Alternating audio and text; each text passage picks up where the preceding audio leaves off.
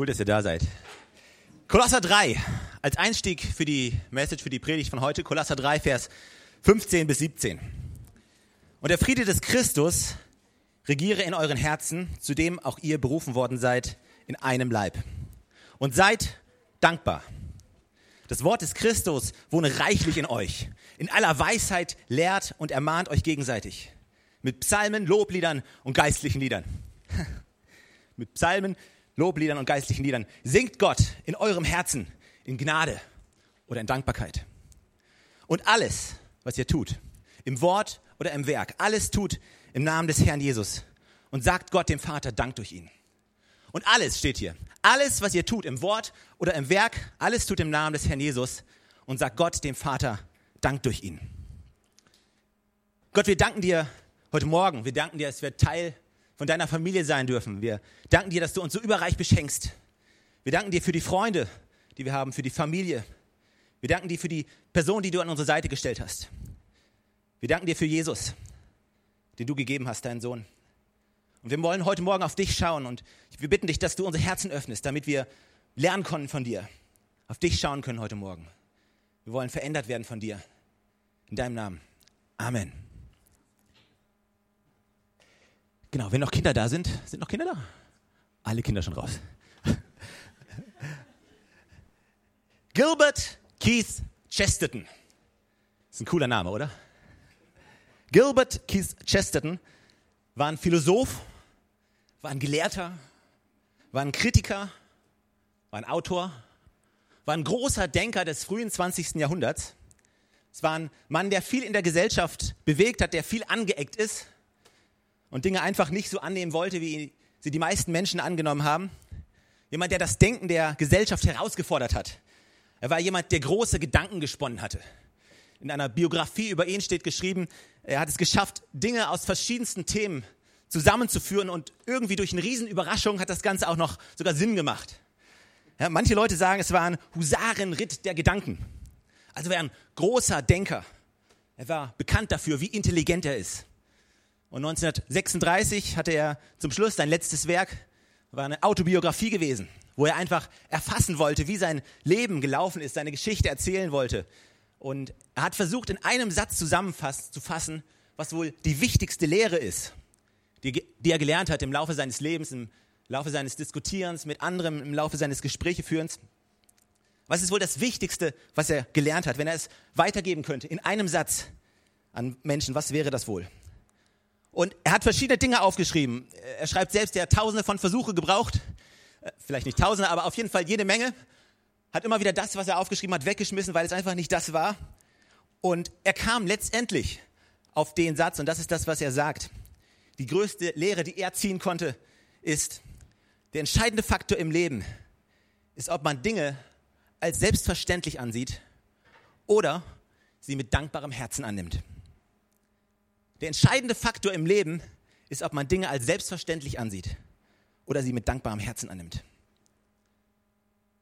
Von jemandem, der so ein großer Denker ist, von jemandem, der so ein, ein Husar der Philosophie ist, da könnte man ja meinen, da kommt jetzt so ein Statement, was sowas von krass kompliziert ist. Aber wenn er an den Punkt kommt, einfach wo er versucht auszudrücken, was das Wichtigste im Leben ist, dann kommt so ein simpler Satz zum Vorschein. Ich liebe es. Weißt du, um das Leben zu genießen, um Leben zu führen, um Leben in Fülle zu führen, musst du nicht besonders intelligent sein. Um zu begreifen, worum es im Leben geht, musst du nicht Philosophie studieren oder Theologie studieren oder Mathe studieren, wie so einige. Ja? Du musst nicht smart sein. Wenn die meisten großen Denker, wenn du sie anschaust, viele haben versucht zusammenzufassen, nicht nur Chesterton hat es versucht, viele haben es versucht und alle kommen eigentlich auf ganz simple Schlüsse. Ja, man muss nicht intelligent sein, um dieses Leben zu genießen. Man muss nicht intelligent sein, um dankbar zu sein. Du musst nicht besonders smart sein, um dankbar zu sein. Du musst nicht studiert haben, um das Danken anzunehmen, was Gott dir gegeben hat. Also deine Lebensqualität, die steigt so groß, die steigt um so viel, wenn du ein Mensch sein kannst, der Dinge dankbar annehmen kann. Und es gibt zwei Arten, wie du dein Leben führen kannst. Die erste Art ist, dein Leben in Dankbarkeit zu führen. Voller Dankbarkeit zu sein für das, was du hast. Und die andere Art und Weise ist, es sind Menschen, die, die denken oder die den Anspruch erheben, das, was sie haben, verdient zu haben. Ich habe es verdient, dass Leute mich gut behandeln. Ich habe es verdient, dass Leute mich bedienen. Ich habe es verdient, dass Gott mich segnet. Ich habe es verdient, dass ich so eine tolle Frau habe. Ich habe es verdient, dass du für mich kochst. Ja, ich habe es verdient. Weißt du, Leute oder Freunde, die du hast, die mit so einer Einstellung durchs Leben gehen, die denken, sie haben es verdient, dass du ihr Freund bist. Ja, sie haben es verdient, dass du sie anrufst. Ja, sie haben es verdient. Ihr Anspruch ist es, dass du derjenige bist, der mit ihnen Kontakt aufnimmt. Weil so ist es, man. Die sind anstrengend. Sind wirklich anstrengend. Ja, Leute, die glauben, Dinge verdient zu haben, die den Anspruch erheben, sind meistens Leute, die ziemlich undankbar sind. Und undankbare Menschen sind meistens ziemlich unglückliche Menschen.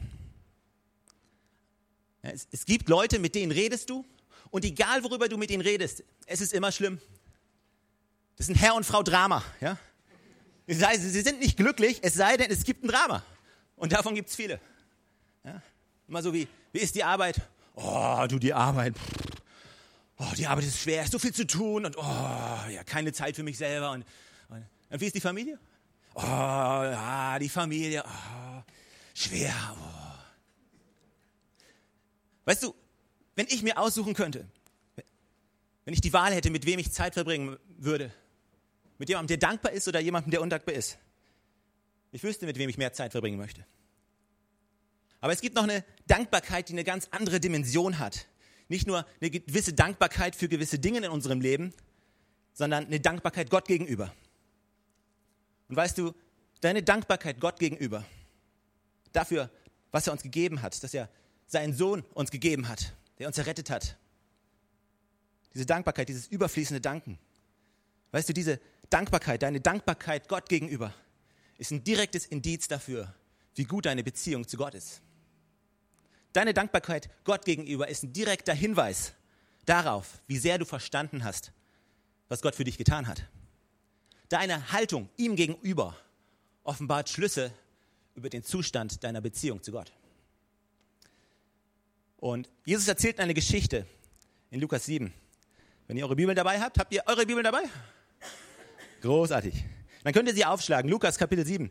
Und er erzählt Jesus eine Geschichte genau darüber. Und wir sind ja mitten in dieser Serie Stories oder, wenn du willst, auf Deutsch Geschichten, wo wir uns einfach ein paar Gleichnisse anschauen, die Jesus Christus erzählt hat, um herauszuhören, was er uns zu sagen hat. Und diese Geschichte, sie handelt von jemandem, jemanden, dessen Haltung ziemlich offene Schlüsse ziehen lässt, wie seine Beziehung zu Gott war. Ja, eine Haltung, die komplett entblößte oder zur Schau stellte, wo er steht in der, seiner Beziehung zu Jesus. wir lesen das in Lukas 7 ab Vers 36. Wenn du die Bibel dabei hast, kannst du mitlesen oder sonst hier vorne.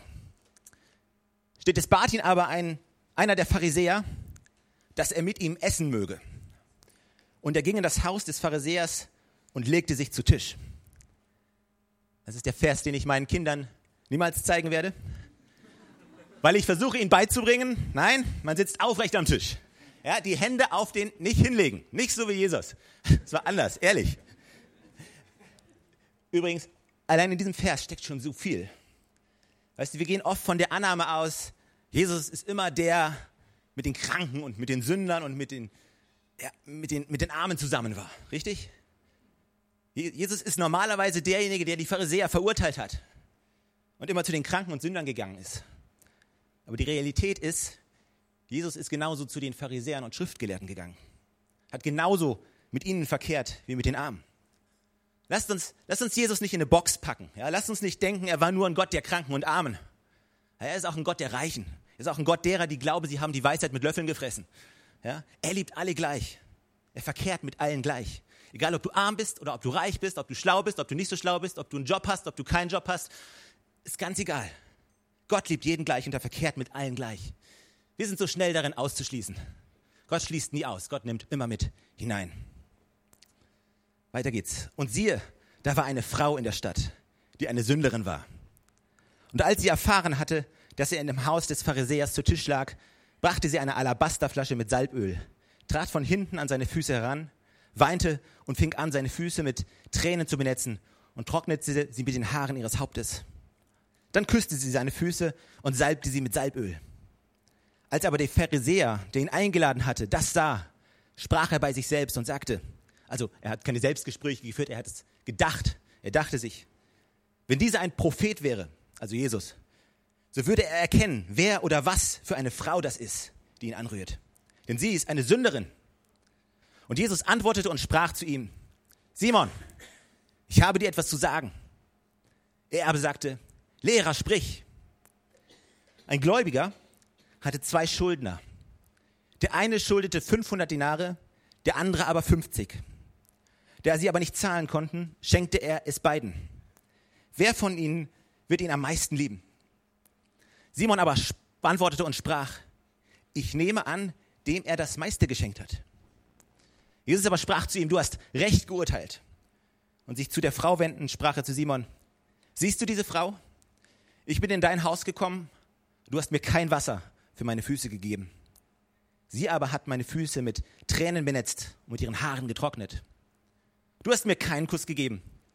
Sie aber hat, seitdem ich reingekommen bin, nicht abgelassen, meine Füße zu küssen. Du hast mein Haupt nicht mit Öl gesalbt. Sie aber hat mit Salböl meine Füße gesalbt. Deswegen sage ich dir, ihre vielen Sünden sind vergeben, denn sie hat viel geliebt. Wem aber wenig vergeben wird, der liebt wenig. Er aber sprach zu ihr, deine Sünden sind vergeben. Und die, die mit ihm zu Tisch lagen, fingen an, bei sich selbst zu sagen, wer ist dieser, der auch Sünden vergibt? Er aber sprach zu der Frau, dein Glaube hat dich gerettet. Geh hin in Frieden. Wir müssen uns das vorstellen.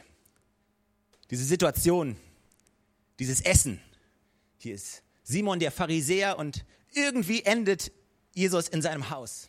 Irgendwie lädt Simon ihn ein. Wir wissen nicht genau, warum Simon ihn einlädt. Es steht nicht aufgeschrieben und ob er unbedingt wollte, dass Jesus kommt. Ja, wir wissen, dass es damals Tradition war, wenn ein Prediger in der Stadt war, besonders wenn er in der Synagoge gedient hat, dass man ihn zu sich nach Hause eingeladen hat. Wir können nicht genau sagen, ob Simon das gemacht hat, weil er es wollte oder weil es irgendwie gemacht hat, weil es irgendwie Pflicht oder Tradition war. Aber was wir daraus lesen können, aus den Worten, ist, dass die Stimmung nicht besonders locker war. Ja, das war jetzt nicht so ein, oh, wir haben uns alle lieb und Jesus, so cool, dass du da bist und wir liegen uns in den Armen und wir essen ein bisschen und es ist eine fröhlich, gesellige Runde. Ich glaube nicht, dass das so war. Das war eher angespannt. Es war sehr angespannt. Keiner wusste genau, was passiert jetzt. Es war sehr formal. Kennst du das, wenn du eine Party hast und Freunde und Leute eingeladen hast und da sind ein paar, die kennen sich nicht und es ist so eine Atmosphäre, die angespannt ist? Kennst du das? Und du denkst, ja, ist so angespannt und und, und dann gibt es Leute, manche Leute, die fangen an, wenn sie nervös sind und angespannt sind, dann fangen die an, viel zu reden. Ist jemand hier, der, wenn er angespannt ist, anfängt viel zu reden und sich wünschen würde, lieber ein bisschen weniger zu reden, wenn er angespannt ist? Ich weiß nicht, ich, wenn, wenn ich in so einen Raum komme und wenn es angespannt ist, dann, dann werde ich eher ruhig und äh, weiß nicht genau, was ich sagen soll. Und ist jemand hier, der ruhig wird, wenn er angespannt ist? Ja, so ein paar. Und, und du musst dir vorstellen, du bist Gastgeber. Und Jesus ist in deinem Haus und die Atmosphäre ist so. Ah, nicht das, was du willst. Ja? Und das Letzte, was du willst, ist dann, dass dann irgendjemand kommt und dass ein großer Fauxpas passiert. Ja? Dass irgendwie, keine Ahnung, das, das Licht ausgeht, die Sicherung durchbrennt oder irgendwas runterfliegt, das Essen anbrennt. Keine Ahnung. Also ja, nichts, was das fast jetzt irgendwie zum Überlaufen bringen kann. Das heißt, Simon ist jetzt angespannt. Jesus ist da und Simon ist total angespannt. Und dann kommt diese Frau. Und weißt du, damals, also wenn wir heute Leute zum Essen einladen, dann ist es ja so, du lädst die Leute zu dir nach Hause ein, an der Tür begrüßt du sie, machst die Tür von deiner Wohnung schön zu, führst sie in dein Wohnzimmer und dort esst ihr. Das war aber damals nicht so. Ja? Damals war die Häuser waren anders konzipiert, die hatten nicht so viele Türen, meistens keine, als unsere. Und es war so, damals, wenn jemand ein Festmahl hatte, dieses Festmahl war in der Mitte von diesem Raum. Und an der Seite vom Raum um den Raum herum waren Bänke oder, oder Stühle oder irgendwas aufgestellt. Und wann immer es ein Festmahl gab, dann kamen die Armen. Die Armen, die nichts zu essen hatten. Die waren alle eingeladen. Ja, und die kamen und die saßen sich quasi außen am Raum an den Wänden entlang, während in der Mitte dieses Festmahl stattfand und schauten den Leuten zu, die, die reich waren und die das Essen hatten. Und der, wenn dann der erste Gang vorbei war, dann durften sie aufstehen, durften sich die Reste nehmen und durften gehen und der nächste Schwung von Armen durfte reinkommen. ich weiß nicht, wie sich das angefühlt hat, wenn du der Reiche bist und wenn du da in der Mitte sitzt und äh, siehst lauter Leute um dich herum, die arm sind und nichts zu essen haben und du lässt dir da so die Traube reinfallen. Äh, ich weiß nicht, ob mir das so angenehm gewesen wäre. Aber da kamen die Armen. Also es war normal, dass dort Leute reinkommen, die normalerweise nichts zu suchen haben in dem Haus. Das war normal. Aber dann kommt diese Frau und diese Frau, diese Sünderin, die da kam, diese Prostituierte, von der wir annehmen, dass es eine Prostituierte war, weil nur die Prostituierten waren zur damaligen Zeit absolut unterstes Level, ja. Die hätten sich niemals die Freiheit genommen, zu so einem Haus zu gehen. Und da ist diese Anspannung. Ja? Die Armen sind da und auf einmal kommt diese Frau. Und ihr könnt euch vorstellen, dieses Entsetzen, das Simon gefühlt hat in sich. Oh. Und nicht nur, dass diese Frau kommt, Sie tritt an Jesus heran, von hinten. Jesus hat sie im ersten Moment nicht mal gesehen. Sie tritt an Jesus heran und als sie kommt, dann bricht sie in Tränen aus. Die, die Emotionen, sie kann nicht mehr, sie überwältigen sie und sie bricht in Tränen aus und dieser Strom von Tränen am Boden und sie wäscht ihm die Füße und dann öffnet sie ihre Haare und ich meine, das ist crazy. Ihr müsst euch das mal vorstellen. Damals im Talmud, das ist das Regelwerk, was sie damals hatten, wenn eine Frau in Anwesenheit von Männern ihre Haare geöffnet hatte, dann war das ein Grund, sich von dieser Frau scheiden zu lassen. Jetzt kommt diese Sünderin schon rein, ja. Jetzt geht sie zu dem Gast der Ehre, macht ein Riesendrama und öffnet auch noch ihre Haare, ja. Ihr könnt euch vorstellen, das blanke Entsetzen hat sich breit gemacht. Und dann sagt Simon, man, wenn das ein Prophet wäre, wenn Jesus wirklich der wäre, der er sagt, dann wüsste er, dann wüsste er, wer diese Frau ist, die ihn da gerade berührt. Nein, sie ist eine Sünderin. Ja, wie kann er nur? Wie kann sie nur? Blankes Entsetzen. Und dann sehen wir, wie sich diese Geschichte weiter entfaltet. Und ich habe drei Dinge, die ich kurz hervorheben möchte, drei Dinge, die wir in Vergleich zueinander setzen können. Wenn wir mal die Frau, die, die Sünderin, vergleichen mit dem Simon. Das ist das Erste. Ein krasser Gegensatz, den wir erkennen können, ist erstens ihre Haltung gegenüber von Jesus. Simon war kritisch. Simon war sehr, sehr kritisch dem Jesus gegenüber eingestellt. Er war mein Gast, ja, er war da, aber du merkst, er war nicht überzeugt von ihm. Er stellt ihn in Frage. Wenn er wirklich der wäre, dann wüsste er. Simon ist sehr, sehr kritisch gegenüber Jesus. Die Frau ist einfach nur dankbar. Ist einfach nur voller Dankbarkeit. Wir haben keine Ahnung, was Jesus für sie getan hat. Es ist nicht aufgeschrieben. Wir wissen nicht, ob Jesus sie zum allerersten Mal trifft, ob er sie schon mal getroffen hatte. Wir haben keine Ahnung. Aber alles, was wir sehen, ist ihre Reaktion, wenn sie in die Gegenwart ihres Retters kommt. Und alles, worauf wir schließen können, ist, man, irgendwas hat er für diese Frau gemacht, denn sie ist unglaublich dankbar. Weißt du, deine Haltung gegenüber Jesus ist entscheidend dafür, wie viel du von ihm empfangen kannst. Weißt du, Jesus will immer geben. Gott will immer geben. Die Frage ist nicht, wie viel will Gott geben? Die Frage ist, wie viel kann ich annehmen? Weil Gott ist ein Gott, der immer geben möchte, der immer segnen möchte. Aber entscheidend, wie viel ich annehmen kann von ihm, ist, wie meine Haltung ihm gegenüber ist. Ich frage mich, wie deine Haltung ihm gegenüber ist. Ich frage mich, ob du jemand bist, der, der ihm offen gegenübersteht, dem du dankbar gegenüberstehst, weil du weißt, was du ihm zu verdanken hast. Ich frage mich, ob du jemand bist, der empfangen kann, die Sachen, die er für dich hat, wegen deiner Haltung ihm gegenüber. Das Zweite, was auffällt, ist die Haltung gegenüber dem anderen. Du hast zwei Charaktere hier, du hast den Simon und du hast die Frau und es ist interessant, die, die Haltung, die sie zueinander gegenseitig annehmen. Simon, ganz klar, verurteilt. Ja? Simon sieht die Frau und sagt, sie ist eine Sünderin, sie ist schlecht, sie ist schlimm, sie ist nicht gut, sie ist Abschaum. Ja? Sie hat hier nichts zu verlieren. Sie ist eine Sünderin. Er hat nichts als Verachtung für die Frau, nichts. Sie ist schlimm, Sie war eine Sünderin. Er verurteilt sie. Was war die Haltung von der Frau gegenüber dem Mann? Wir, wir können wir es nicht rauslesen, weil wir sehen nicht, was sie zu ihm sagt oder wie sie ihn anschaut, aber ich habe erst aufgeschrieben, hey, sie, sie nahm ihn gar nicht wahr. Aber das ist vielleicht zu negativ. Ich habe hier stehen, sie war vielmehr so eingenommen von Jesus, dass sie ihn, so eingenommen von Jesus, dass sie gar nicht die Zeit hatte, jemanden zu verurteilen sie gar nicht die Zeit hatte, sich Gedanken zu machen, sich ein Vorrecht rauszunehmen, ein Urteil zu fällen über irgendjemanden. Sie war so davon vereinnahmt, oder sie war nicht davon vereinnahmt, was Leute über sie dachten. Ja, wie, wie richten Leute wohl mich? sondern sie war so vereinnahmt davon, von Jesus, dass sie gar nicht die Zeit hatte, sich ein Bild zu machen über irgendjemanden anderen, was auch gar nicht ihre Aufgabe war. Weißt du, unsere Hände sind nicht dafür geschaffen, auf andere zu zeigen, sondern unsere Hände sind dafür geschaffen, sie hochzuheben in den Himmel und ihn anzubeten. Weißt du, wenn du so eingenommen bist von Jesus, dann hast du gar nicht die Zeit, dir Gedanken zu machen, wer da draußen sitzt und was die Person denkt und was wir glauben, was er oder sie verdient hat. Es ist nicht unsere Aufgabe, irgendjemanden zu richten. Und anstatt zu sagen, ich will nicht richten, ich will nicht richten, ich will nicht richten, hey, fang einfach an, Jesus anzubeten. Und wenn du verstehst, wie sehr er dich liebt und was, du für, was er für dich getan hat, dann brauchst du, dann hast du keine Zeit mehr, andere Menschen zu richten. Dann brauchst du keine Menschenfurcht mehr zu haben.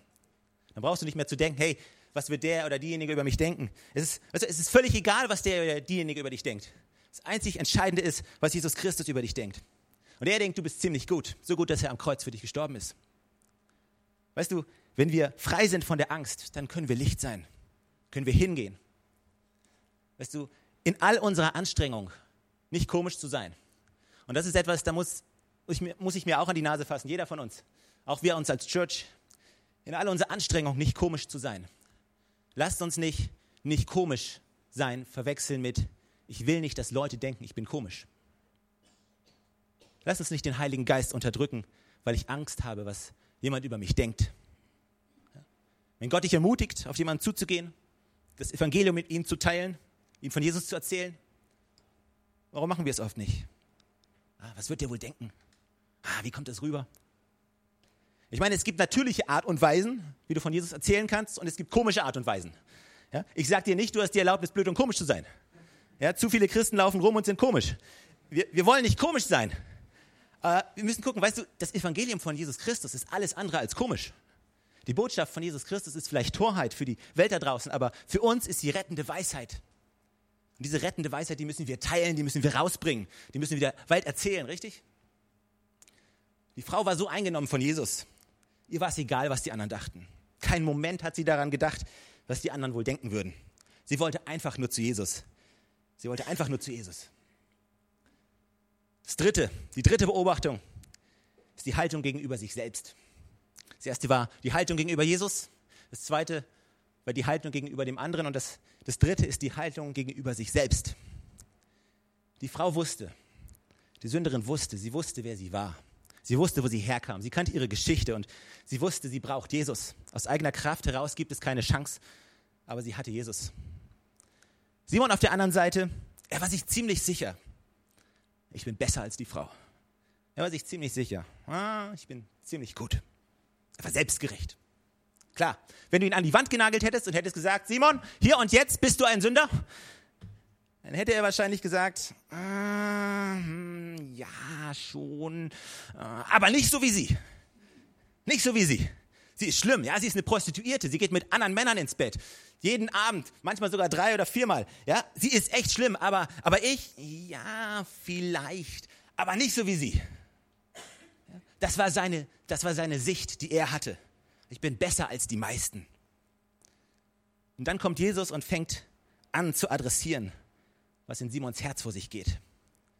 Und er macht es auf eine großartige Art und Weise. Und weißt du, ich als Kind, und vielleicht geht es euch auch so, wir haben gelernt, wenn du, wenn du Gast irgendwo bist, ja, wenn deine Eltern dich mitnehmen und du bist irgendwo zu Gast, alles, was du machst, ist, du bist nett du bist höflich.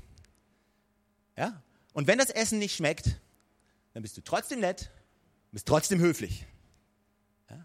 Du sitzt nicht da und sagst, oh, Essen ist blöd, oh, langweilig hier, die Gardinen sind blöd und die Tapete ist hässlich und bäh. Ja? Okay, das, das gehört sich nicht. Ja? Das verstehen wir. Das ist nach dem Knigge-Katalog gutes Benehmen, okay? Hatten Jesus, hat Maria vergessen, Jesus das beizubringen? Hat Maria vergessen, Jesus hochzuziehen, zu erziehen mit dem guten alten Knigge-Katalog? Ganz offensichtlich, weil, weil Jesus dreht sich um und er sagt, hey, du hast mir nicht mal die Füße gewaschen, Mann. Das war damals das Mindeste, was du für einen Gast hattest machen müssen. Du hast mir nicht mal die Füße gewaschen. Sie hat meine Füße gewaschen mit ihren Tränen. Du hast mir nicht mal einen Kuss gegeben. Das machen wir übrigens heute nicht mehr. So viel zum Thema komisch sein, ja? Nein, du hast mir nicht mal einen Kuss gegeben. Die Frau hat nicht aufgehört, meine Füße zu küssen. Du hast mir nicht mal mein Haupt gesalbt mit Öl. Die Frau hat Salböl mitgebracht. Das war das teuerste Öl, was es damals gab. Er listet quasi auf, was die Versäumnisse in dem Gastgebersein von Simon. Aber was er eigentlich kritisiert, ist nicht das Gastgebersein.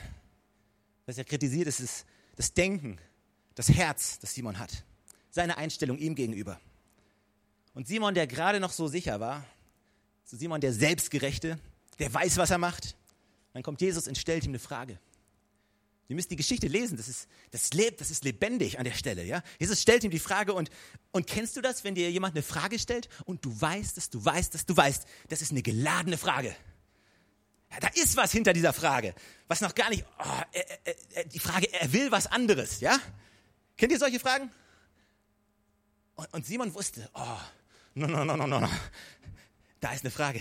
Irgendwas will dieser Jesus, auf den Punkt. Und ich kann mir vorstellen, ja, der, der Raum ist ruhig. Alle, alle, die an der Festtafel sitzen, die schauen ihn an und, und Jesus sagt, äh, beziehungsweise Jesus stellt ihm die Frage, dem selbstsicheren Simon. Und er stellt ihm die Frage und, und Simon sagt seine Antwort, ich vermute mal, ich vermute mal, der, dem mehr vergeben wurde. Ist das richtig? So Frage stellen zurück. Und Jesus sagt, ja, ja genau. Und in dem Moment fängt er an zu erzählen, denn dem, dem viel vergeben ist, der liebt mehr als dem, dem weniger vergeben ist. Aber Simon weiß ganz genau, oh nee, oh, Gott, gibt, Gott vergibt gar nicht mehr oder weniger. Ja, dem Gott, dem wir dienen, der vergibt nicht mehr und der vergibt nicht weniger, sondern er vergibt entweder alles oder er vergibt nichts. Und ihm wird gerade ein Bild davon gemalt, wer er eigentlich ist und wie er sich gerade verhält und wer diese Frau ist und wer er ist. Und, und er, der Schriftgelehrte, der, ist, der eigentlich die Bibel kennen sollte, der eigentlich wissen sollte, wie Gottes Herz schlägt, er hat es nicht verstanden. Jesus entblößt sein Herz und seine Einstellung ihm gegenüber. Gary Ingrig schreibt in seinem Buch, das Buch heißt Verstehen, was Jesus meinte, er schreibt über diese beiden Männer in diesem Gleichnis, diese beiden Schuldner, und er sagt Folgendes. Man beachte, grundsätzlich sind diese beiden Männer gleich. Wenn du keinerlei Mittel hast, ist die Frage der Schuld rein akademisch.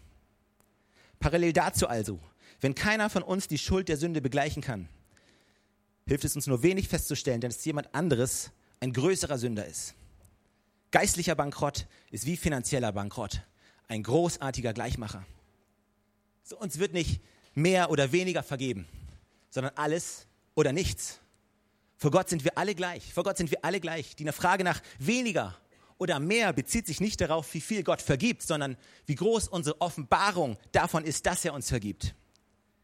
Die, die verstehen, dass ihnen vergeben wurde, die lieben, die uns sind dankbar. Die, die es nicht verstehen, die, die lieben nicht und sind nicht dankbar. Die Frage, ob wir das verstehen.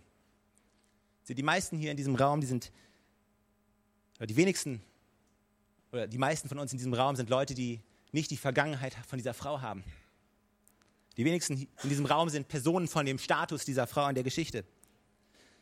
Weißt du, oftmals du unterhältst dich mit anderen Christen so, oder du hörst Zeugnisse und, und Leute erzählen, ich war drogenabhängig, dann habe ich Jesus kennengelernt, jetzt bin ich frei.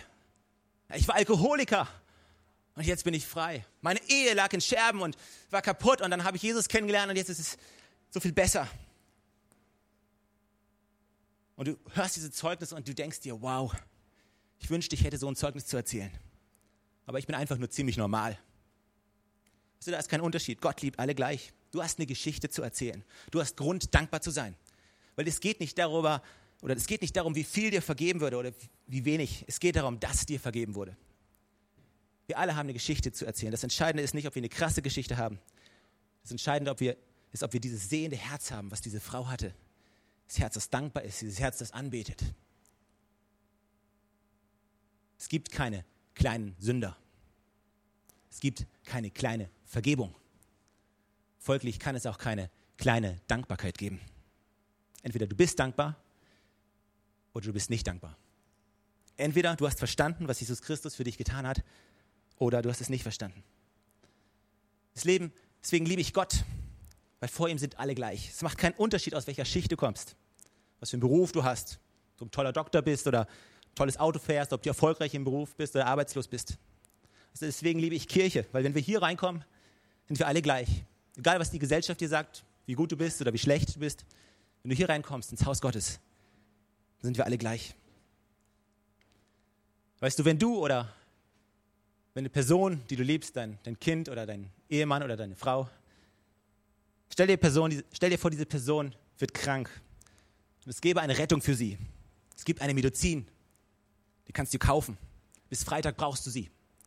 Das sind 100.000 Euro, die du brauchst. Und wenn dieser Freitag kommt und du hast nur 99.999 Euro, alles, was dir fehlt, um diese Heilung zu bekommen, ist ein Euro, richtig? Und stell dir vor, es ist an diesem Freitag und du hast nur ein Euro. Alles, was dir fehlt, sind 99.999 Euro. Dann ist es wurscht, ob du ein Euro hast oder 99.999. Du hast die 100.000 nicht. Ist völlig wurscht. Ist Theorie. Die Person, die nur einen Euro braucht, die will den ganz genauso wie die Person, die 99.999 braucht. Deren Wunsch ist genauso gleich groß. Oder wenn du Teil von einem Verkehrsunfall bist. Ob du, ob du den Unfall um einen Meter verpasst oder ob du den Unfall um zehn Meter verpasst. Ist völlig wurscht. Hauptsache, du hast ihn verpasst. Oder eben nicht. Die Distanz ist egal. Ich frage mich, wie es in unseren Herzen heute aussieht. Ich frage mich, wie wir wissen, ob wir wissen, wie unsere Haltung gegenüber Jesus ist. Sind wir eher so Simon-mäßig drauf, so kritisch, bin mir nicht so sicher, weiß nicht so genau, keine Ahnung. Hey, ich bin ziemlich gut. Ich zahle meine Steuern, ich gehe zur Arbeit, mache selten krank. Kollegen machen häufig krank, ich mache nur selten krank.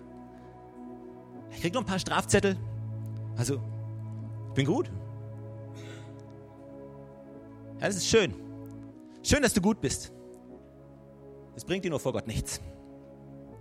Wenn du irgendwann vor Gott stehst, willst du ihm deine Strafzettel hinlegen. Willst ihm sagen, das ist alles, was ich falsch gemacht habe. Bin bin nur ab und zu mal ein bisschen schnell gefahren. Bin Prediger, ein schneller Prediger halt. War ein dringender Seelsorgefall. Ehrlich. Ich glaube die Polizei nie.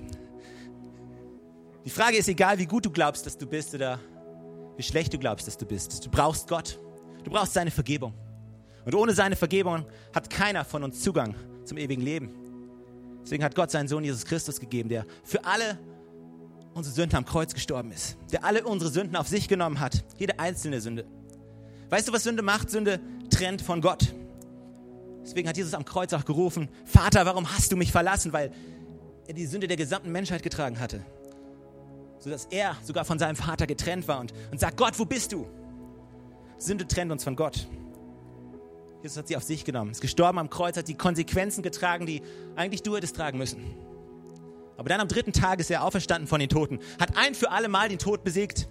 Durch seine Auferstehung können auch wir leben, durch sein Leben können auch wir heute Leben haben. Unser Gott ist kein Philosoph. Unser Gott ist nicht irgendjemand, der eine tolle Idee hatte. Unser Gott ist nicht tot. Er ist nicht nur weise. Unser Gott ist ein lebendiger Gott, der den Tod ein für alle Mal besiegt hat. Ist der Einzige, der sagen kann, dir ist vergeben. Kennst du diesen Gott? Kennst du diesen Gott? Trägst du deine Schuld noch mit dir rum oder hast du diesen Retter in deinem Herzen angenommen? Wie stehst du zu diesem Jesus, der dich bedingungslos liebt? Weißt du, wenn Jesus dich anschaut, egal wie du ihn anschaust, egal was deine Haltung gegenüber ihm ist, auch jetzt in diesem Moment, wenn du sagst, ja, das ist ja schön und gut, aber ah, ey, ganz egal, ganz unabhängig davon, was du denkst, hat er nur ein Gefühl für dich: bedingungslose Liebe. Er liebt dich bedingungslos. Ob du ihn liebst oder nicht, ist egal. Er liebt dich, Punkt. Er macht seine Liebe nicht abhängig von deiner Liebe. Er hat eine Entscheidung gefällt. Ein für alle Mal, für die Ewigkeit. Er liebt dich. Die Frage ist, kennst du diesen Gott, der dich liebt? Kennst du diesen Jesus, der sein Leben für dich gegeben hat? Hast du ihn jemals in dein Leben eingeladen, in dein Herz? Wie stehst du zu Gott heute Morgen? Lass uns zusammen kurz aufstehen.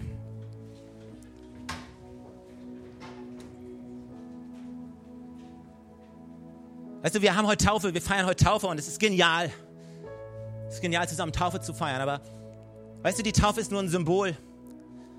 Keiner, der getauft ist, die Taufe bringt dir nichts. Allein die Taufe an sich bringt dir nichts. Du wirst dadurch nicht besser oder schlechter. Eine Taufe an sich hilft dir nicht.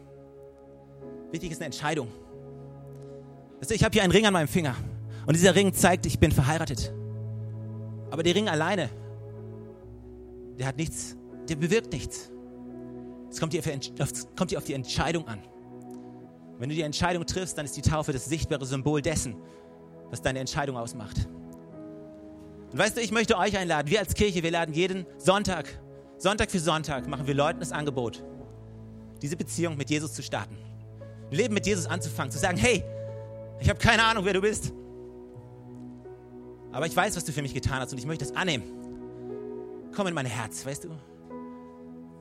Das ist die wichtigste Entscheidung, die du treffen kannst. Und ich lade dich ein, mit uns zusammen dieses Gebet zu sprechen und Jesus in dein Herz einzuladen. Herr Jesus, danke, dass du mich liebst. Danke, dass du am Kreuz für mich gestorben bist und wieder auferstanden bist.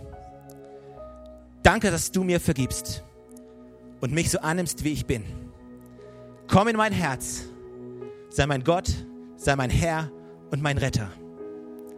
Ab heute folge ich dir nach für den Rest meines Lebens. Im Namen von Jesus Christus. Amen.